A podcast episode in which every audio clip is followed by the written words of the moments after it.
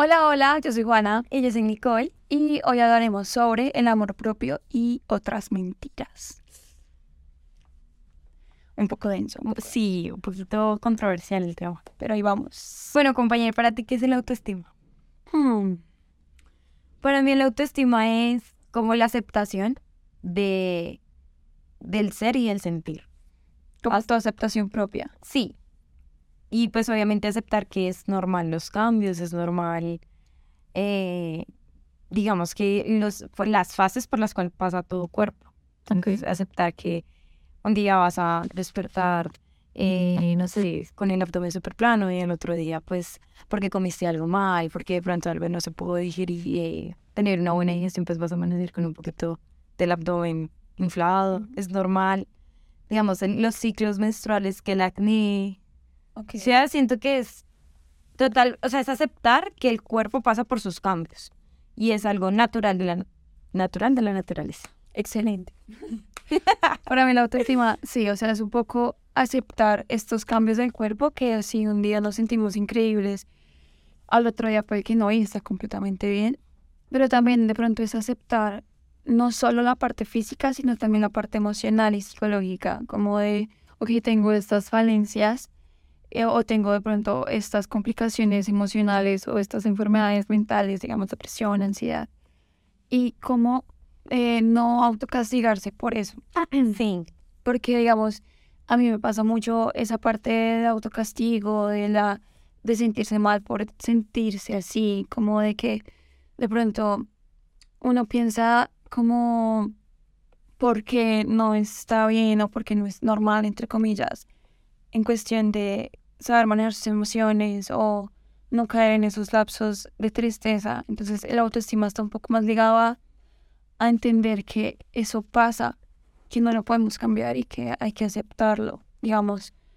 Em, igual aceptación no, no necesariamente tiene que ser con algo positivo, o sea, aceptación es como, ok, hoy estoy triste, y no está mal estar triste, simplemente lo estoy. Y pues voy a aprender a manejarlo, ¿no? O sea, porque como el cuerpo cambia, pues uno también en ese aspecto que tú dices emocional, pues sí. durante toda la vida pasa por muchas etapas. Exacto. Y no todas las etapas son iguales. Exacto. Y no solo como por la vida, sino en un día. Que yo amanezca algo muy bien y después algo más de sentir mal. Una, un factor externo. Un factor externo o un factor interno y se me caiga todo el mood y uno se siente mal porque es como estaba también hace unas horas y ahora me siento horrible. Entonces aprender un poco a decir como, ok, está bien sentirme mal y no tengo por qué recriminarme al respecto o por qué intentar cambiar lo que soy porque es lo que es. Y ya está. Sí. ¿Cómo es tu relación con tu cuerpo? Ah, bueno, vamos a ir a hacernos un, un look, ya saben, ¿no? Inspirado en, en, el tema de hoy. El tema de hoy. Me, me pasas mi espejo. Epa, gracias. ¿Cómo es la relación tuya con tu cuerpo? O sea, Juana con la relación del cuerpo de Juana. Ok, pues yo honestamente he tenido una buena relación de autoestima con mi cuerpo eh, a lo largo de mi vida. O sea, nunca tuve como, como esos cuestionamientos de, de sentirme como mal con mi cuerpo. O sea, sí los he tenido como por lapsos de días, pero no es una constante. Eh, sí, o sea, no. Mi, mi, como mi conflicto, tal vez, mi conflicto va más hacia la parte emocional. Va más hacia la parte porque me siento así, porque soy una persona un poco sensible, pero también tengo relación un poco con las artes. Eh, pero entonces como una persona sensible, pues siento demasiado, la tristeza la siento muy profunda, el amor lo siento muy intenso, la rabia la siento muy explosiva, entonces muchas veces me siento mal por sentir tanto y cuesta un montón aceptar como es. O sea, yo a veces intento como cambiar eso, como cambiar mi forma de ser, no tanto como aceptarlo y eso es como muy difícil. Obvio. Sí, porque eso es lo que hace que seas una. Ajá, pero a veces uno siente que está mal. Sí. Cuestión de emociones. Y no, en cuestión de mi cuerpo, pues de pronto sí, claramente uno va creciendo, digamos, ya estamos en nuestro segundo piso y... no, no no se siente como igual a como era antes en cuestión de resistencia, en cuestión de, no sé, bonito, lo que se define como bonito. Entonces de pronto uno sí nota esos cambios y dice como, oh, como que la parte de envejecer o de crecer afecta un poco como la percepción mía. Es como mm, denso, como es complicado, pero pues ahí intento, intento como no concentrarme tanto en eso, sino concentrarme en lo que sí tengo, en la salud de pronto física que sí tengo, o concentrarme como, ok, me vi esto negativo, pronto, no sé, la pancita, que está más grande, y antes tenía un abdomen súper bello, y digo como que eso no me gusta, pero entonces, ¿cómo lo puedo cambiar? O si me hace mal pensar en cómo cambiarlo, entonces es como, ok, pero al menos, y pienso en otros aspectos positivos como para compensar es lo que se siente mal con de pronto otros aspectos que no, para no, para que no me tumben. Porque si no se mm. concentra de pronto solo en lo que está negativo, pues te tumba como la estabilidad y te empiezas a ver más defectos. Entonces intento evitar mucho eso, porque pues sí, me, me cuesta y me, me arrastra un poco los, como, sí, mi relación conmigo misma. ¿Y tuyo? Yo, bueno, no, no he tenido una relación perfecta con mi cuerpo. Digamos que aquí es al contrario se siento que emocionalmente, pues no estoy perfecta, ¿no? Porque pues nadie está perfecto en el mundo. Pero digamos que en mi caso, sí la relación con mi cuerpo, físicamente hablando, no ha sido la mejor. No ha sido la mejor por lo mismo, por cuestionamientos, porque la sociedad impone muchas maneras o por nada los estereotipos, exactamente, que tienes que ser así, que tienes que venir así, que tienes que bla, bla, bla, bla. Y creo que por lo que más me molesta en mi casa es por mi estatura. Ok, uh, es muy Muy, muy, o sea, yo mido, según la cédula, 1,60. Pero tú me vas a ver en la vida real y mido 1,53, 5, por ahí. Chaparrita. Pero ese ha sido mi mayor defecto. Y no es la... O sea, lo es como un defecto, la estatura no es un defecto, pero para el mundo, una mujer bella, una mujer debe ser alta, ni determinada estatura para... Como el canon de modelo. Exactamente. Entonces ese sido, digamos que ha sido mi... No ha sido la mejor por lo, por lo mismo, digamos que por los cambios que tuve cuando estaba pasando de niña a adolescente o de niña a mujer, pues es un proceso en el que a todas nos cuesta aceptar o bueno, no voy a decir a todos, no voy a generalizar, pero a la gran mayoría o gran parte de las mujeres nos cuesta aceptar, porque es entonces donde vienen los ciclos menstruales, es donde viene que te crecen en los senos, Esa que te cambia, muy difícil. Yo me acuerdo que yo patinaba en ese momento, yo duré patinando cinco años y tenía un cuerpo totalmente diferente al que tengo ahorita, mm. porque no tenía nada de chichis, plana, unas piernotas y unas nalgotas. Y ahorita es todo lo contrario. o sea, hagan de cuenta que se invirtió, por decirlo. Y claro, ver ese, esa, ese, como ese cambio eh, tan físico tan drástico. Sí, yo decía, ah, ¿qué pasó a mi cuerpo? Y empecé a tener conflicto. Empecé a querer ocultarlo, a vestir ancho, a no a no sentirme segura, a andar eh, con cosas, con ropa, porque yo decía, no sé qué cosas, pero ropa mucha, muy ancha, sí. cuellos altos, nada de escotes, eh, manga larga, o sea, era tanta la inseguridad con la que vivía en ese momento que yo decía, no, eso no, no soy yo, Nicole es otra persona. Mira que me pasó lo contrario, o sea, como que a ti hubo como este crecimiento abrupto que te hizo sentir como muy clara. Exacto. Y a mí me pasaba lo contrario, como que no, no veía... no, muy no veía estos cambios súper guau que pues a ¿Qué todas, y a todas mis compañeras si les pasaba, digamos, en el colegio. Y de salir de un colegio femenino es un poco difícil en esos aspectos porque las niñas son un poco, un poco no bastante hirientes o comparativas. Desafortunadamente. desafortunadamente. Entre mujeres no sabemos por qué pero siempre nos estamos comparando. En nuestro colegio nos tirábamos mucho hate, mucho, mucho. Entonces era como que cualquier, digamos, cosa que no fuera como normal o que no fuera como que tú tuvieras en tu cuerpo una vez era el bullying, apodos, el tema del peso era algo difícil. Entonces, y fueras delgado, fueras gordita, te iban a molestar, o sea, sea como seas, te iban a molestar. Y pues obviamente eso hace que ese proceso sea aún más difícil. Yo me acuerdo que cuando estaba en ese proceso, a mí me tiraron mucho hate, mucho bullying. A mí me decían, ay no, es que me da penita. Pero, ¿qué te decías? A mí me decían tetas de vaca en el colegio. Y yo estaba como en, que Ponle séptimo, octavo. que tú sabes que es ¿Cómo una afecta eso Uy, Dios. está creciendo? demasiado. No hagan esto, amigos, por favor. Sí, me decían eso. Y yo me acuerdo que para dejar de sentirme así, pues me refugié como en lo, en lo emocional, en fortalecer esa parte. Entonces yo decía, ok, no cumplo con los estereotipos que dice la sociedad, pero voy a ser una persona empática, voy a ser una persona que entiende, un poco más comprensiva. O sea, empecé a trabajar más en mi parte emocional, no en la física. O sea, decirles que fue al gimnasio, que empecé a hacer ejercicio, no, les digo mentiras. Pero sí empecé a trabajar de pronto en lo que yo sentía que en ese momento era algo que podría resaltar. ¿Me hago entender? Sí, a mí me pasó lo contrario, o sea, no me criticaban tanto mi cuerpo, pero me lo halagaban, entonces era como, no, tienes una piel muy bonita, no, que seas tan bonitas, no, qué lindo tu cabello, y eso genera también estigmas negativos, porque a mí me pasó que halagaban tanto esas partes de mí que yo sentía que tenían que permanecer así perfectas todo el tiempo, porque era lo que la gente destacaba, entonces, digamos, piel perfecta, ta, ta, ta, entonces cuando me salía un granito para mí era lo peor, porque tenía que cumplir lo que me estaban halagando. halagando, sí, o sea, no salirme de lo que me estaban diciendo que era tan bonito.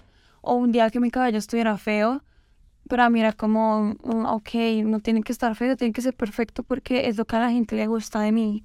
Entonces, si ya no tengo eso, entonces ya no soy nadie. Eso era lo que me pasaba a mí. Entonces, por eso yo tampoco estoy tan de acuerdo con que la gente em, halague tanto a las cosas. Aparte, también hay energías eh, camufladas que yo te diga, oye, qué cabello tan oye, qué uñas lindas. Y si hay de pronto una energía de abajo, negativa o envidiosa, pues empiezo a afectar tus cosas. Claro. Entonces, tampoco estoy tan de acuerdo con, con esos comentarios positivos porque precisamente me pasó eso, que yo empezaba a tener una relación, o sea, nunca me había dado como en mi piel, en mi cabello, pero como la gente alababa tanto eso, pues yo empezaba a exigirme que tenía que seguir siendo así de perfecto y pues así no funciona.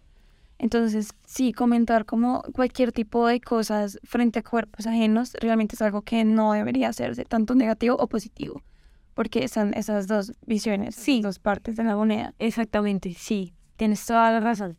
Yo me acuerdo que cuando yo tenía 18 años, yo decidí cambiarme. Porque yo dije, no, porque cuando estaba pues en ese proceso, yo sentía que lo más hermoso que yo tenía de mi cuerpo era el cabello. Yo era súper celosa, nadie me lo tocaba, solamente iba a una persona donde me lo cortaran. Cada 15 días que el cepillado o sea, era súper vanidosa con el cabello. Y en, en ese momento estaba, digamos que bailando y de tanta laca, tanto gel, empezó como a dañarse el cabello. Yo decía, no, este ya no es mi cabello, me lo voy a cortar. Me rapé completamente, o sea, ¿Y por qué la rapado? cero. O sea, yo dije, no, el pelo crece. Y era- y digamos que esos cambios extremos, o ese cambio, a mí me ayudó muchísimo. ¿Por qué? Muchísimo, muchísimo. Porque me hizo caer en cuenta que tengo otras cosas bonitas que no había caído en cuenta. Y digamos que quitar prácticamente todo esto, que era lo que más me cuidaba, hizo cuidarme otras cosas. Ok. Entonces me ayudó mucho. Y eso me pasaron unas anécdotas. Y la más chistosa, o la que más recuerdo, es una vez, pues como les conté, yo me rapé completamente. Yo usaba gorros. De esos gorritos de, De lana. cop, sí. Entonces un día iba en el Transmilenio con mi abuela. Y pues no sé si estaban viendo el video o están escuchando, pero yo soy con las cejas, o sea, casi no tengo cejas y soy muy blanca. Entonces resulta que pues ese día estaba haciendo mucho calor, los que viven, viven en Bogotá saben cómo es el Transmilenio. Entonces, no, a mí se me dio por quitarme el gorro. y un señor muy amablemente me cedió la silla. Les digo, Becky, caballeros. Luego escucho que está, llamando, está hablando con la esposa, estaba hablando con alguien. No, es que le di la, ni- la silla a una niña que tiene cáncer. Pobrecita, yo. ¿Qué? ¿Qué? ¿Cómo así?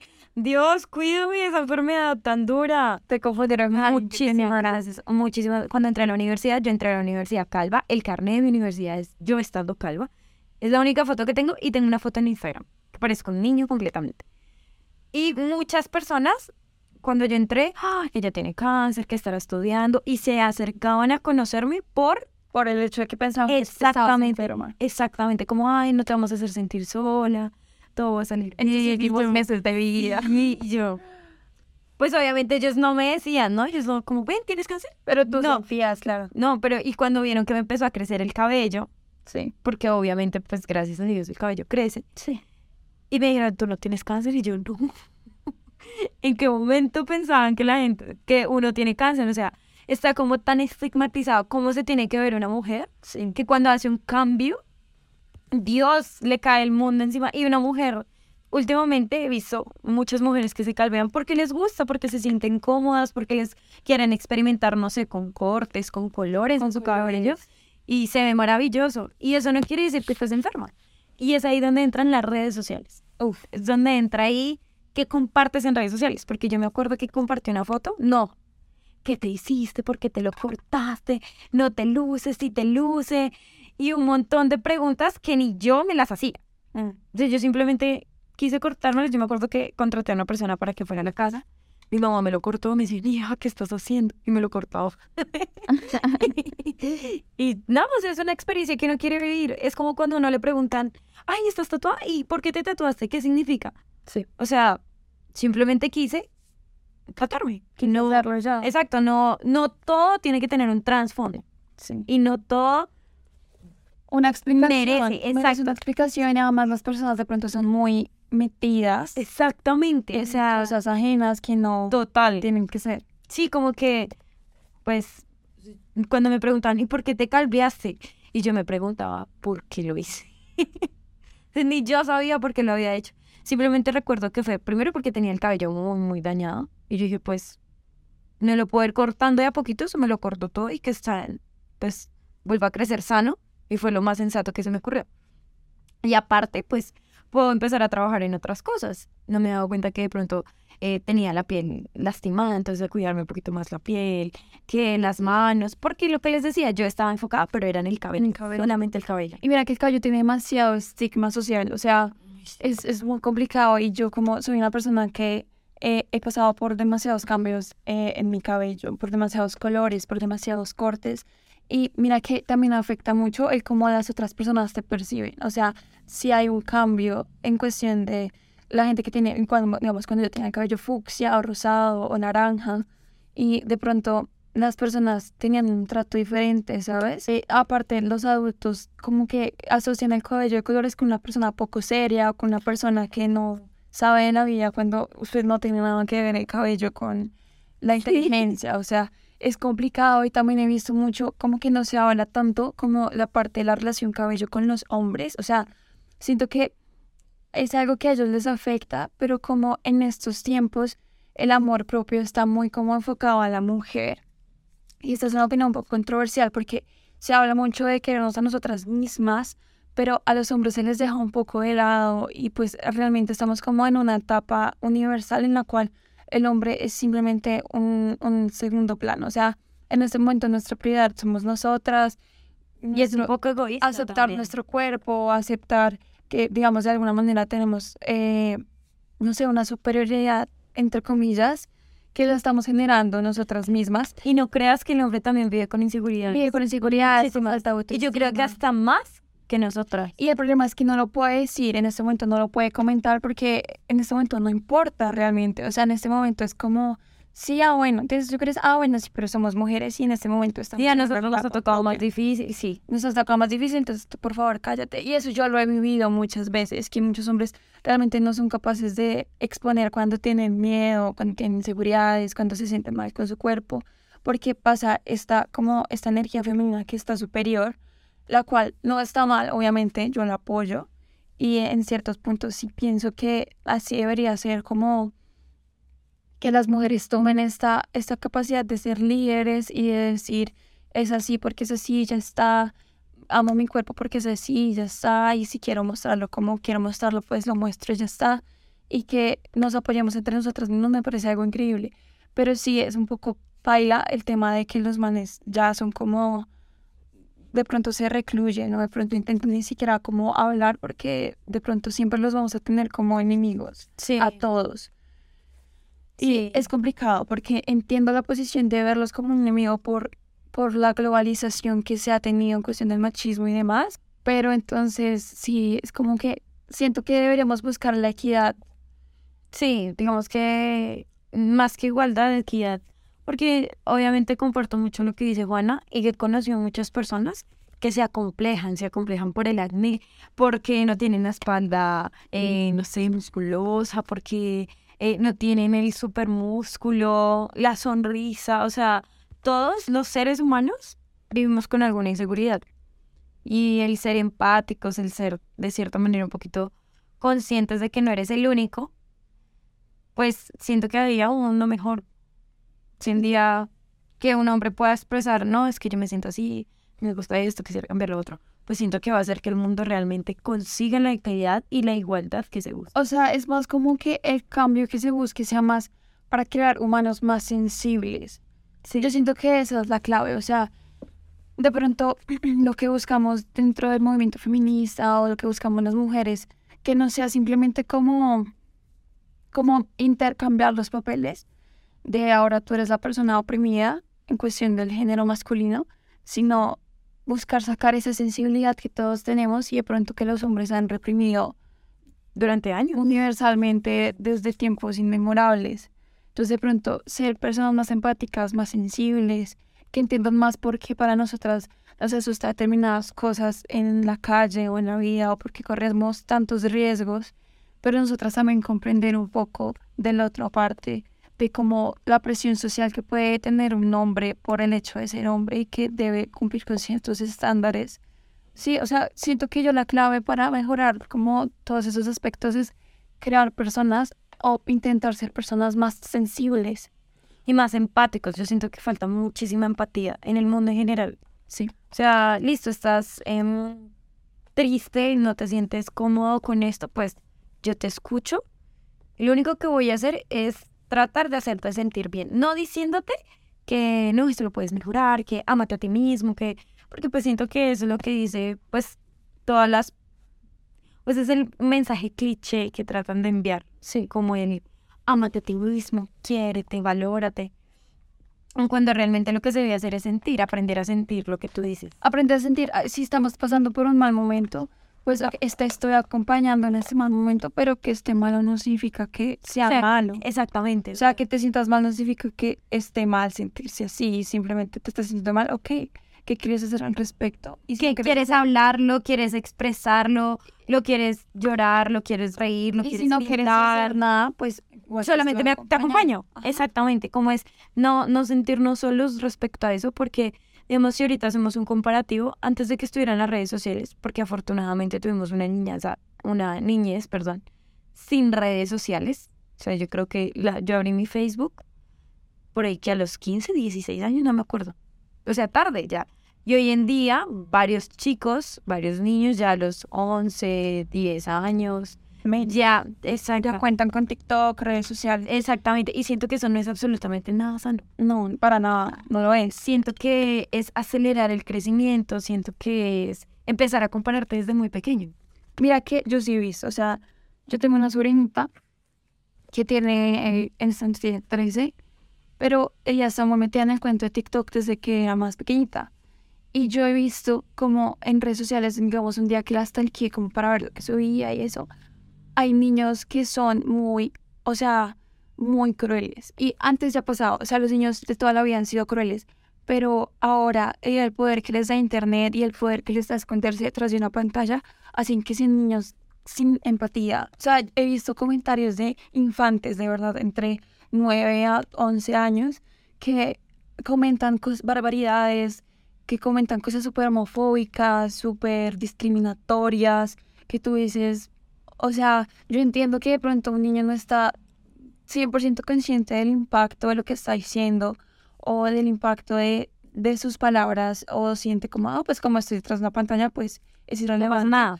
Nadie le va a poner atención. Exacto, pero son cosas que afectan a otros niños, que, que lo afectan hasta a uno de adulto, que un niño te diga cosas como así de crueles. Si nos afectan cuando nos dicen señoras, siendo jóvenes de 22 y 23 años, ¿cómo será comentarios hirientes. Ajá. O cómo serán comentarios sin sentido, comentarios que no, no tienen por qué salir de una persona de esa edad.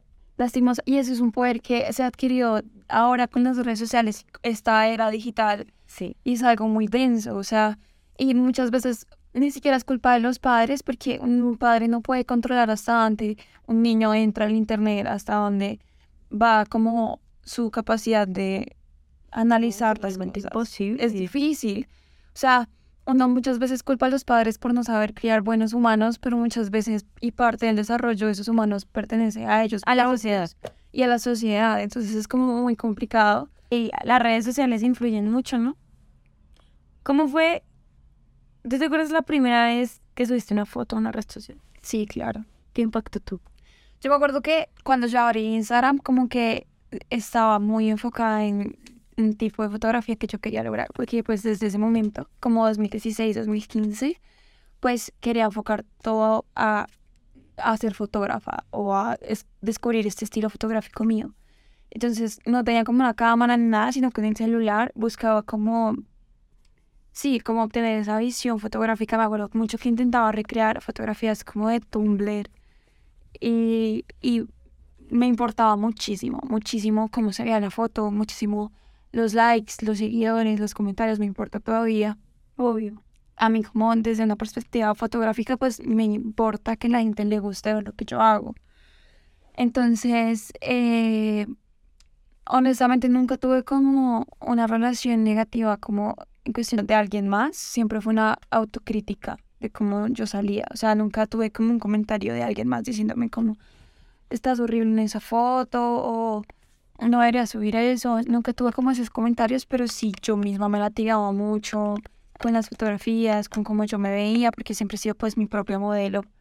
Entonces, era un poco complicado y era muy frustrante también porque muchas veces tenía una superioridad fotográfica en mi mente y mi cuerpo como que no, no salía bien o no, se adaptaba como a mí me gustaría que se adaptara a lo que yo quería hacer. Entonces era un poco complicado en esos aspectos. Pero sí recuerdo mucho que yo buscaba aspiraciones como en modelos, como inspiración para fotografías. Sí. Y pues eh, obviamente uno se encuentra con cuerpos delgados, con cuerpos de pronto muy simétricos, rostros muy simétricos. Y pues cuando uno intenta hacer lo mismo y no le queda igual de bonito, uno se estresa. Me estreso y es culpa de mi cuerpo, es culpa de mi cara, es culpa mía porque, porque no sale así bonito. Y siento que es algo muy común, el hecho de la relación, cómo se ven las modelos en Instagram o cómo se ve este maquillaje en esta página social o cómo se ve esa, esa panza, ella está sentada así y no se le sale nada y uno porque a uno sí, porque en las fotos no sale igual, como que ese es un problema muy común. ¿A ti te pasa? Sí, obvio. El, se expone la, en redes sociales, se expone una vida perfecta, se expone eh, la piel perfecta, se, se, expone las manos, las uñas perfectas, eh, que los ojos se tienen que ver así, que los labios se tienen que ver así. Eh, y obvio, es normal, digamos que yo cuando subí una foto, la primera foto, pues yo sí decía, ok, esto como que no me gusta. como que no me gusta mi cara, como que no me gusta esto, esto, esto. Y en vez de resaltar lo positivo, empezaba a resaltar lo negativo. Y era, era muy eh, desgastante, la verdad. Como que, ay, ¿y qué le quito? ¿Y qué le pongo? Y que los filtros, los famosos filtros, hacen que uno también como que se incomode con el tono de piel de cada uno. Yo soy una persona muy blanca, o sea, transparente, diría yo. Yo siempre me presento como, hola, mucho gusto, mi nombre es Nicola, persona transparente, porque se me notan las venas, que en un punto en el que se me notaban las arterias, soy súper blanca. Ya con el tiempo, pues yo dije, ¿qué puedo hacer? O sea, no, no me puedo pigmentar la piel. O sea, la vida, Dios, mi mamá, la genética de mi mamá, pues es así. Sí. Y empecé como a, a decir, ok, esa mujer se ve hermosa, morena, bronceada, pero seguramente si se blanquea no se va a ver tan bonita. Entonces lo que hace que ella sea bonita es su tono de piel. Lo que a ti te hace A mí lo que es mi tono de piel. Y así funciona con todas las personas. A ti lo que te hace especial es el color de tus ojos, es como te arregles el cabello. O sea, cada persona tiene una singularidad y, y es lo que eso toca resaltar. ¿sí? Obviamente, pues no es decir acéptate, sino realmente tú tienes algo que te hace a ti. Tú tienes algo, tú tienes algo que te hace Juana, yo tengo algo que me hace Nicole. Y es empezar a trabajar en eso positivo. ¿Sí? Ok. Siento yo, ¿no? Obviamente, pues, sin dejar de lado la salud o la... Sí, o sea, el tema de la salud. Es que es más, es más, que enfocarse en algo positivo, es más como aprender a conocerse. Sí. Y es muy difícil, o sea, claro, uno ha vivido toda la vida con uno mismo pero pero uno no se dedica el tiempo de, o sea, yo me dedico el tiempo a conocerte a ti como mi amiga, pero ¿qué tiempo me estoy dedicando a mí para conocerme a mí misma? Sí, es muy, muy complicado. Y digamos, dentro de la fotografía, eh, pues uno tiene que hacerse ese labor cuando uno es fotógrafo tiene que hacer su propio modelo y uno tiene que pensar a mirar cuáles son mis ángulos, cuáles no son mis ángulos. El perfil y todo Entender que, ok, si aquí no, no se ve tan bonito, no significa que no esté bonita o que no sea bonita, sino simplemente saber cuadrar la cámara, porque es eso, o sea, uno no tiene que ser esclavo de, digamos, cómo se tiene que ver en una fotografía cuando la fotografía da las herramientas para que el cuerpo se potencialice y no al contrario, si me hago entender. Entonces, entender que si esta modelo se ve así increíble en esta foto es porque tiene todo un trabajo detrás, tanto de un fotógrafo como de la gente que está iluminando, el maquillaje, el cabello. La ropa, ahí entra mucho cómo nos vestimos. El tema de la colorimetría. Ajá. Entonces, entender eso, entender que a mí no me va a salir igual porque no tengo de pronto todas esas herramientas que a esta persona me están haciendo ver de esa manera. Pero cuesta mucho. Y por eso hablábamos de nuestro título como entre el amor propio y una mentira, porque se nos vende esta imagen de tienes que amarte, tienes que quererte, tienes que aceptarte, pero no hablan tampoco de cómo hacer eso, porque sí, la gente, digamos, estas chicas que se encargan de, de hacer como videos de entrenamientos o que son muy adictas al gimnasio y que son como, no, tienes que aceptarte, tienes que trabajar por ti misma. difiero mucho en esa opinión, o sea, no en la opinión, sino en lo que hacen esas chicas. O sea, yo digo que la clave para adquirir un hábito, porque obviamente eso es un hábito, Ajá. ¿sí? Y empezar es difícil. Pero más que decir, es que lo tienes que hacer porque te tienes que amar, porque tienes que valorarte, yo siento es porque te lo mereces. O sea, no me lo pregunto porque cuando yo hago ejercicio, no hago ejercicio todos los días, eso es falso. Hago ejercicio, ponle una vez a la semana, dos veces a la semana y eso es mucho. Pero cuando lo hago, lo que repito en mi mente es, hago ejercicio porque merezco sentirme con energía, merezco sentirme bien y lo hago porque realmente quiero un cambio en mí. Sí, obviamente lo que les digo, eso no es de todos los días. Y yo creo que la invitación que les hacemos como, como amigas, visto desde diferentes puntos de vista, porque ya saben que las dos tuvimos un proceso muy diferente. Pero las dos tenemos un plus y es que las dos somos artistas. Tú de la fotografía y yo pues el tema de la danza. Y en ambos factores, el mejor consejo que yo te pueda dar es sacar cinco minutos al día. Y es lo que les digo, lo difícil es empezar, lo difícil es adquirir el hábito. Pero tú sacando cinco minutos al día y que te mires al espejo y te digas, soy hermosa, merezco sentirme bien, hoy me va a ir muy bien, siento que ya ahí estás haciendo algo por ti. E igual empezar es como lo más difícil.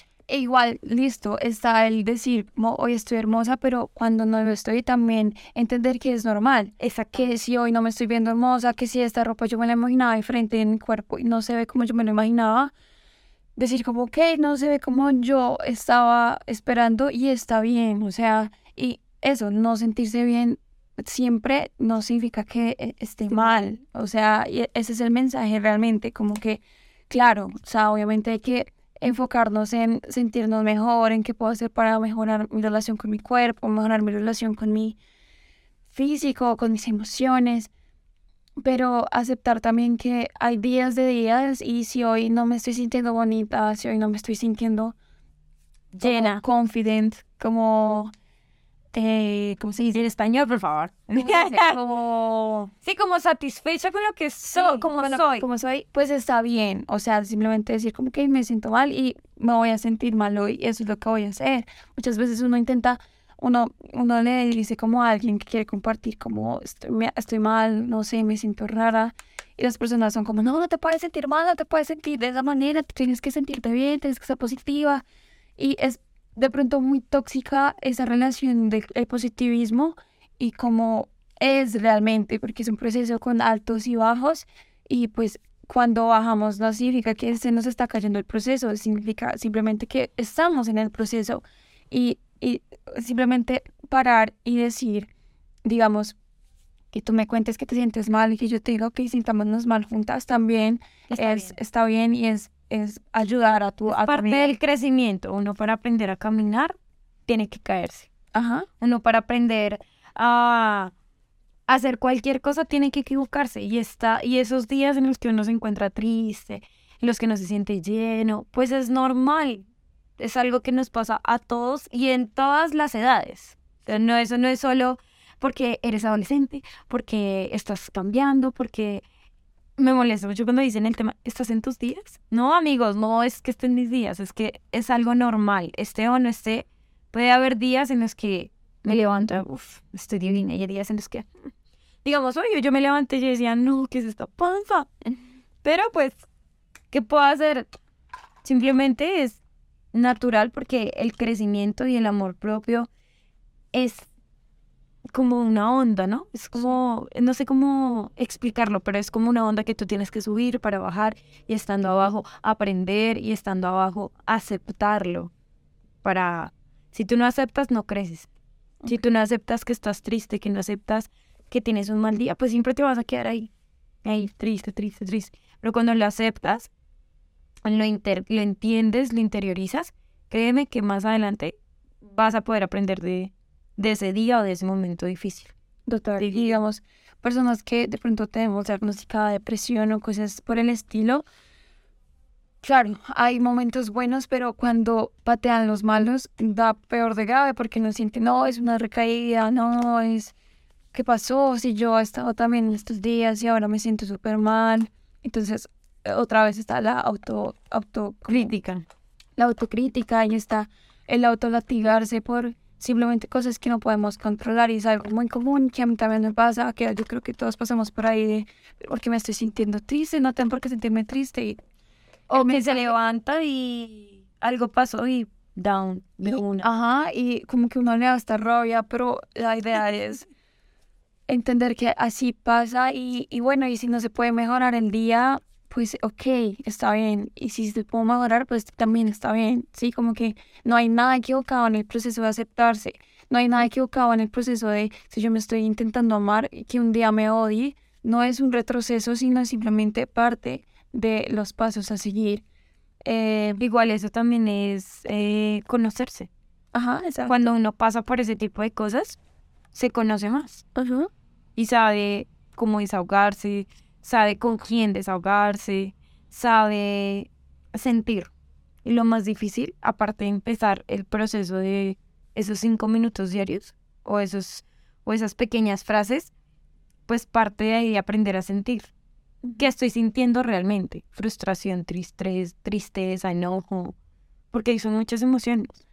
Y, y ese, ese momento te ayuda a crecer muchísimo emocionalmente. Total. Digamos, no sé si a ti te pasa, pero me molesta mucho que e, esas personas que suben muchas cosas de como de superación personal, de superación personal o de vamos a echarle toda la energía hoy posible, cuando es la parte del proceso negativa nunca reluce, sí. nunca nunca comentan, no, yo nunca he visto que alguien diga como hoy vamos a sentirnos mal, hoy vamos a dedicarnos a sentirnos mal para mañana de pronto sentirnos mejor.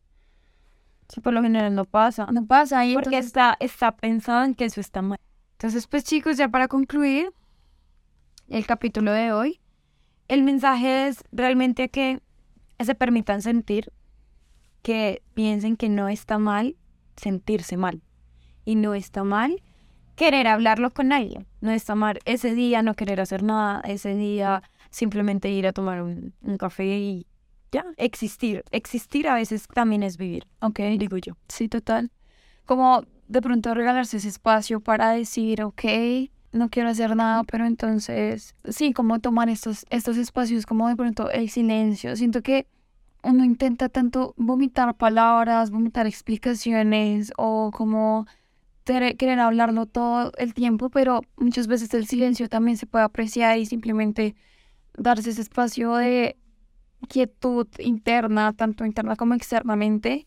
Y, y pues sí, como aprender a hablar en esos espacios, porque yo creo que nunca nos los damos. Como de decir, ok. porque estamos tan programadas a que, bueno, me siento mal, pero igual tengo que ir al trabajo, igual tengo que ir a estudiar, igual tengo cosas que hacer, entonces no me puedo dar ese tiempo. Y en la noche tengo que dormir, tengo que descansar. Tengo que hacer trabajos, tengo que hacer un montón de cosas y tampoco está sano. No está sano, o sea, es eso, respetar como esos espacios, respetar el que si, está, si me siento mal hoy, pues me sentí mal hoy, ya está, y no por eso se me va a caer pues todo lo que he construido, sino al contrario, esto simplemente me va a dar como otra motivación más para mañana sentirme mejor, y si no mañana, pues entonces en el momento que yo esté lista, pues hacerlo.